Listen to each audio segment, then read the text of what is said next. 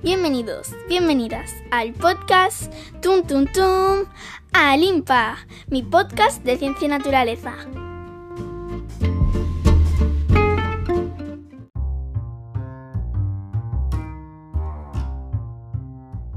Abrazos.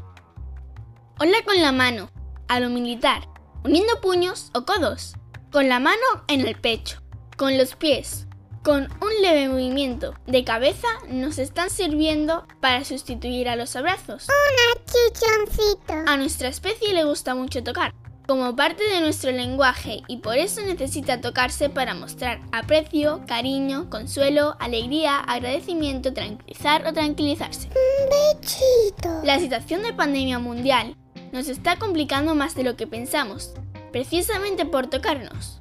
Poder podemos tocarnos, pero no deberíamos hacerlo, para no contagiarnos unos a otros. Si lo logramos hacer bien, en pocas semanas podremos tenerlo todo controlado.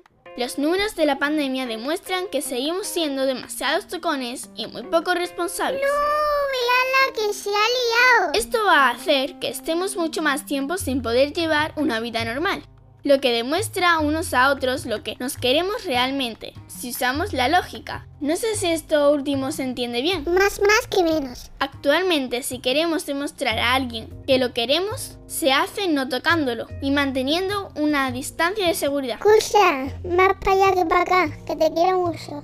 Como no nos entra en la cabeza, estamos alargando la situación de pandemia, y una situación continuada en el tiempo nos va a llevar a cambios de comportamiento que van más allá de lo que podemos imaginar.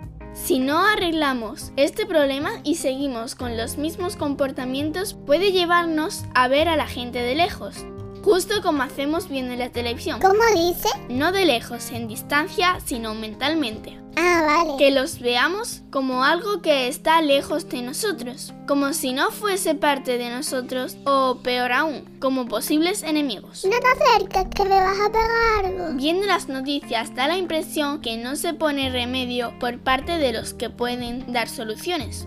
Y esto nos tiene que animar a no darles la razón.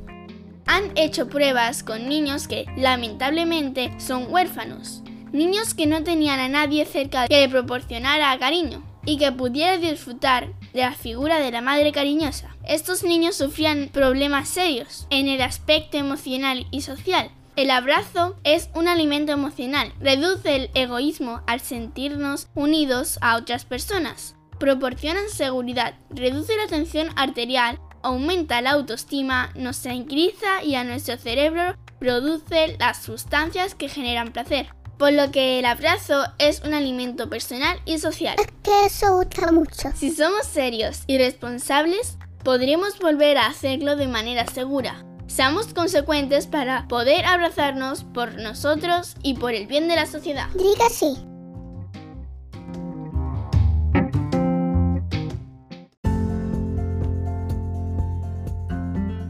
Y esto ha sido todo por hoy. Si os ha gustado podéis comentarlo y compartirlo en las redes. Os espero hasta la semana que viene con otra nueva historia. ¡Hasta luego!